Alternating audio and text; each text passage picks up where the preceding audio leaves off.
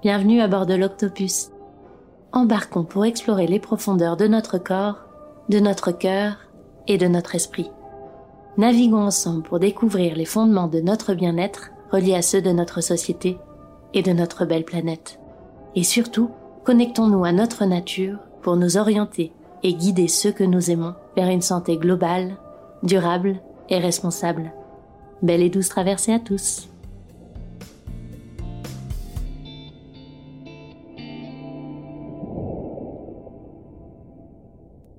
Bonjour à tous, ici Marine, créatrice de ce podcast et exploratrice de l'harmonie dans cette drôle de vie. Réfléchir et agir pour la santé de l'humain dans le respect de sa nature, voici ce que je vous propose comme folle aventure.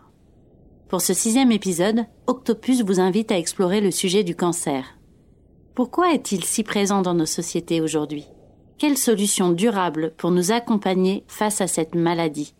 Comment interpréter ce mal des temps modernes qui peut vraiment bousculer notre vie? Vous avez un cancer, annonce qui frappe comme un coup de tonnerre. D'abord, peut-être, traversé par l'incompréhension, l'indignation ou encore l'appréhension il faut finalement trouver le courage et l'énergie pour faire face à cette maladie. Le cancer est un sujet qu'il nous tient à cœur d'aborder. S'il ne nous touche pas directement, il touche souvent quelqu'un qu'on connaît ou qu'on aimerait aider. Pour Octopus, la naturopathie, la psychologie et l'écologie ont aidé à mieux comprendre et mieux appréhender cette maladie. Pour la partie naturopathie, je vous laisse avec Marie-France Faré, interprétée par la douce voix de Lénie. Douce écoute! Bonjour, je suis Lénie et aujourd'hui je serai la voix de Marie-France Faré, naturopathe, auteur et chef spécialisée en alimentation végétale. Savez-vous ce qu'ont en commun Kylie Minogue, Steve Jobs, Karl Lagerfeld ou encore David Servan-Schreiber? Ils ont tous été touchés par un cancer. Première cause de mortalité en France pour les hommes et deuxième pour les femmes, le cancer concerne aujourd'hui toutes les classes sociales et tous les âges. Il existe d'ailleurs plus d'une centaine de types de cancers, mais tous ont la même racine physiologique. La prolifération anarchique de cellules anormales. Aujourd'hui, je vous propose de nous pencher sur les causes du cancer, mais aussi sur son rôle et sur les solutions qui existent pour combattre cette maladie qui tue chaque année plus de 150 000 personnes, soit plus que la Covid-19. Tous les animaux et tous les organismes multicellulaires sont touchés par le cancer depuis la nuit des temps. Les scientifiques en ont même décelé sur des momies égyptiennes. Mais c'est depuis ces 50 dernières années que l'on assiste à une montée exponentielle des chiffres. Cancer, cancer, dis-moi quand c'est, cancer, cancer, qui est le prochain? Ainsi fredonne le chanteur Stromae dans une de ses chansons. Il nous rappelle à quel point l'annonce du diagnostic de cette maladie fait peur. Pourtant, nous possédons tous des mécanismes pour repérer et réguler la prolifération des cellules cancéreuses à condition que notre système immunitaire soit solide et que notre force d'auto-guérison puisse s'exprimer. En naturopathie, on considère que les cancers se développent sur un terrain acide, c'est-à-dire sur un terrain qui a un pH plus bas que la moyenne.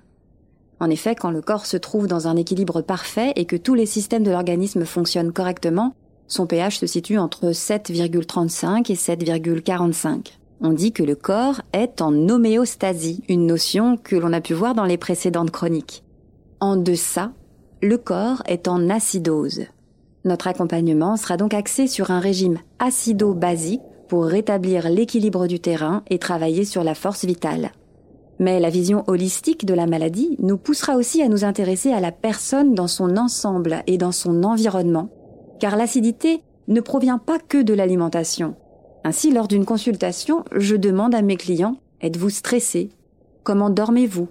Fumez-vous? Êtes-vous plus exposé que d'autres à la pollution ou à des perturbateurs endocriniens? Pratiquez-vous une activité sportive? Quel est votre lien avec la nature? Selon les réponses, des conseils en hygiène de vie seront proposés et pourront être suivis en parallèle d'une chimiothérapie ou d'une radiothérapie. Il s'agira d'apprendre à mieux se nourrir et à diminuer la consommation des aliments acidifiants comme les produits animaux, les aliments ultra transformés, les boissons sucrées, les produits raffinés, tout en faisant une part belle aux végétaux, mais aussi de s'aérer et de dormir suffisamment, et bien entendu de travailler sur le stress. Bref, tout ce qui est pro-inflammatoire pour notre organisme. Parfois, quand la vitalité le permettra, on pourra envisager des jeûnes ou des monodiètes afin que le corps fabrique de nouvelles cellules souches pour remplacer les cellules endommagées grâce au processus appelé autophagie. Ici, il ne s'agit pas seulement d'un processus de mort cellulaire connu sous le nom d'apoptose, mais bien d'un mécanisme qui génère des cellules protectrices. Dans d'autres cas, il sera pertinent de lâcher prise sur certains événements traumatisants, ou de quitter son travail qui ne nous procure plus aucun plaisir. Bref, comme le Titanic face à un iceberg, le cancer nous invitera à changer de cap, parce que notre trajectoire n'est pas la bonne. Ainsi, plutôt que de la craindre, souvenons-nous que cette maladie du siècle peut agir comme un révélateur. Certains malades du cancer parlent d'ailleurs de bénédiction. La fille de Michel Leb, touchée par un cancer du sein très agressif vers l'âge de 30 ans, en est un bel exemple. Elle affirme qu'elle avait besoin d'être secouée et que le cancer l'a boostée. Elle a gagné en confiance en elle au fur et à mesure que la maladie reculait. Et quand on sait que le moral joue un rôle dans la guérison, il est indispensable d'en faire un allié plutôt qu'un ennemi et de se poser ensuite la bonne question. Que dois-je changer dans ma vie pour guérir? Pour être gai et rire Autre piste à explorer, le décodage biologique, si cher à Michel Odoul, célèbre conférencier. Observez où le cancer se développe, sur quel organe il se fige. Et oui, car derrière la maladie se cache peut-être un mal-être psychique. Un cancer du sein peut par exemple indiquer que nous n'entretenons pas une bonne relation avec notre mère. Un cancer du côlon peut révéler que nous n'avons pas bien digéré certaines émotions ou certains événements. En médecine chinoise, ne dit-on pas que les émotions non digérées créent des nœuds et les nœuds des maladies? Chaque personne est unique, chaque cas est différent. L'important est de faire son chemin vers la guérison en pleine conscience. Et permettez-moi de terminer cette chronique sur une touche plus optimiste. Impossible de parler du cancer sans évoquer l'épigénétique et les recherches du docteur Joël de René. Notre hygiène de vie, notre alimentation et notre environnement ont une influence directe sur l'expression de nos gènes. En d'autres termes, nous pouvons à tout moment décider de bien nous alimenter, de nous remettre au sport et de prendre soin de notre santé mentale, à tout moment, nous pouvons soutenir l'intelligence de notre organisme et prendre le chemin de la médecine préventive plutôt que la médecine curative. C'est sur ce socle que reposent d'ailleurs toutes les médecines traditionnelles et dites douces, l'ayurveda, la médecine chinoise et la naturopathie. Rappelons-nous que la notion de santé préventive consiste à agir maintenant pour que rien de mauvais n'arrive plus tard. Alors agissons dès aujourd'hui afin de ne pas être touchés par un cancer demain. Et si nous avons besoin d'une aide psychologique pour surmonter certaines épreuves et nous accompagner sur le chemin de la guérison, n'hésitons pas à nous tourner vers des spécialistes, comme Aurélie, docteur en psychologie.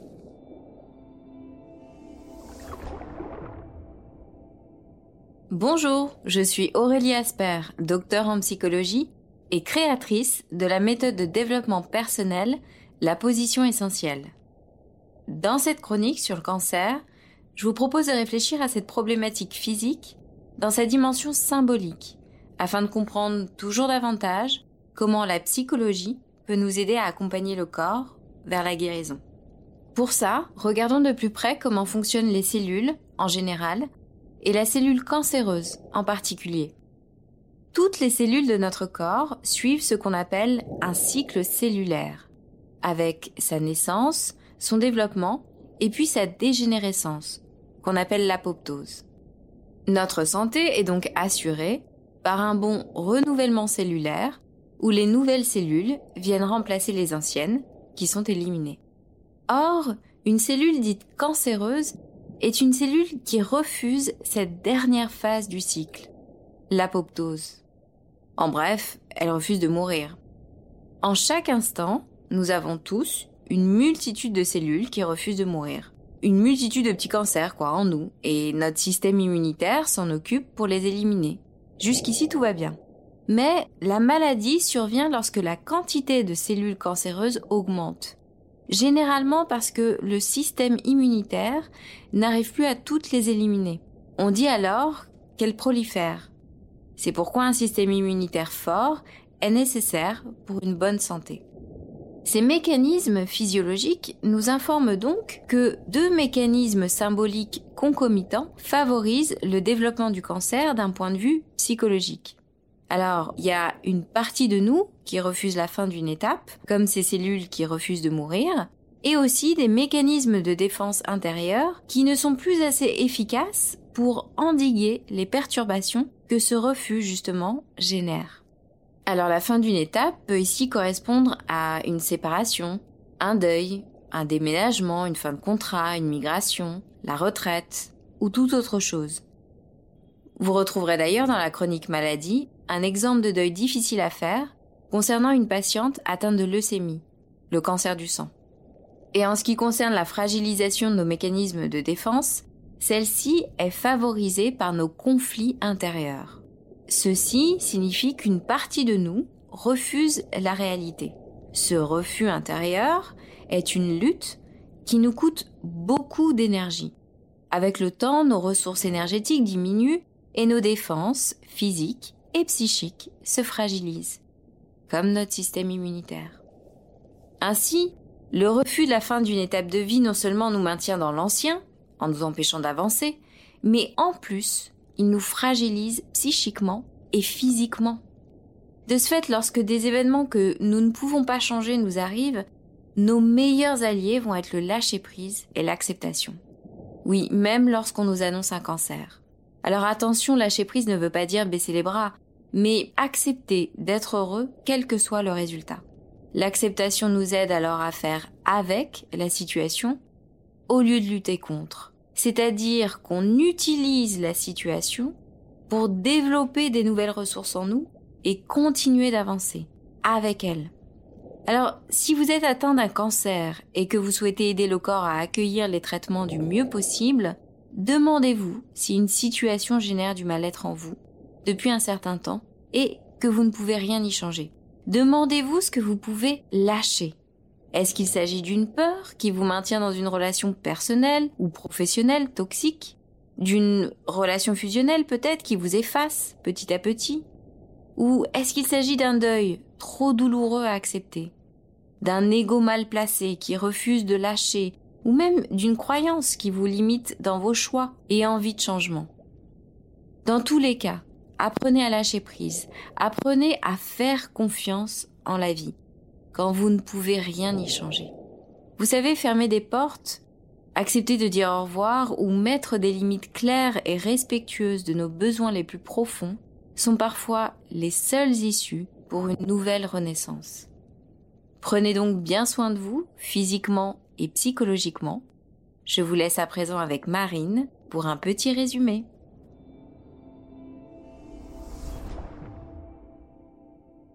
Et si on résumait? Selon la Fondation ARC pour la recherche sur le cancer, chaque individu est constitué de près de 50 milliards de cellules organisées en tissus qui vont eux-mêmes former des organes.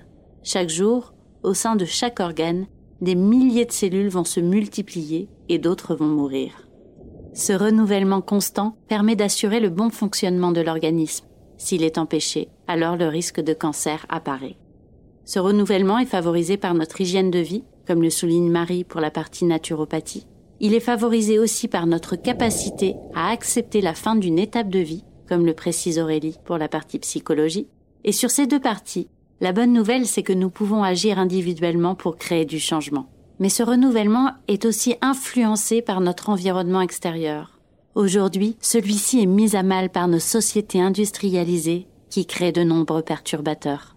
Pour cette partie, je laisse la parole à Laurie, notre experte en écologie.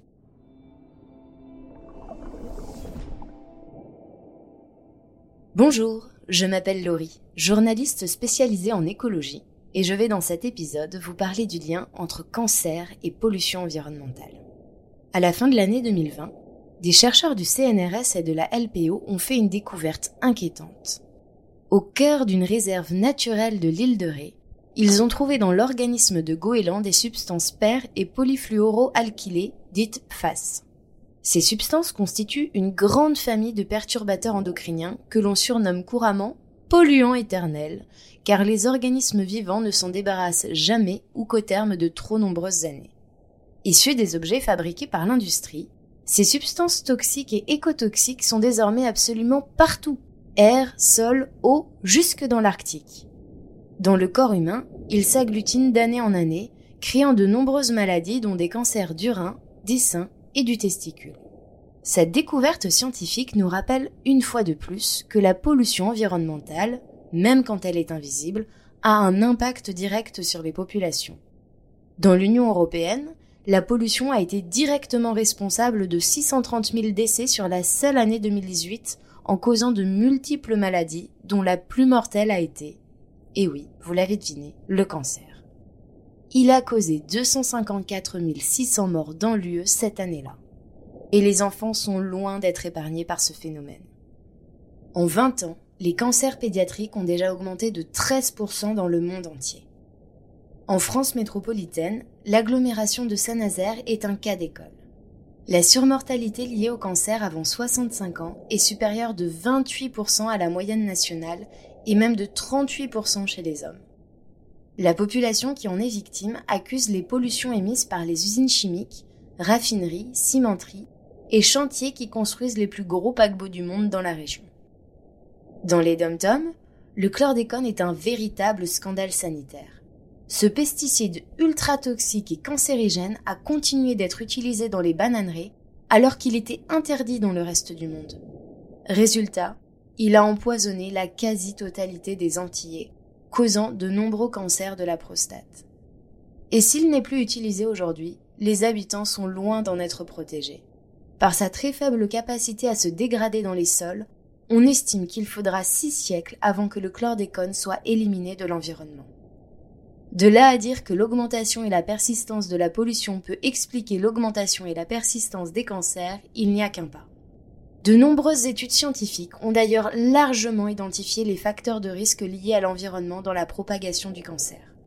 Perturbateurs endocriniens, pollution de l'air, travail de nuit, sédentarité, malbouffe, substances chimiques, pesticides, champs électromagnétiques sont autant d'éléments qui nous entourent et sur lesquels il est possible d'agir.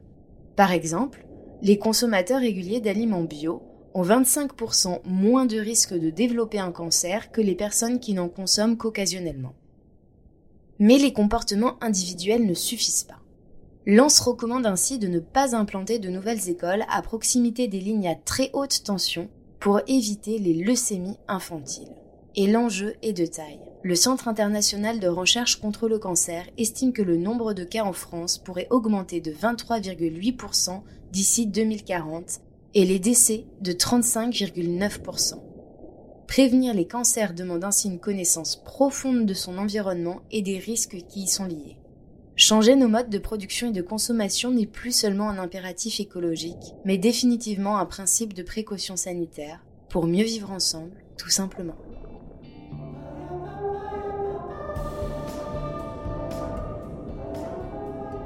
Et c'est ici que nous faisons escale.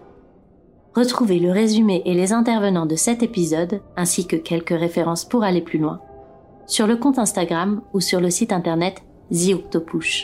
Si vous avez aimé l'extrait musical de ce générique, je vous invite à écouter l'artiste Brioche, qui prend soin d'apporter douceur et poésie à nos petites ouïes. Et enfin, si votre voyage à bord de l'Octopus a été apprécié, n'hésitez pas à offrir des cœurs sur vos applications préférées. À bientôt!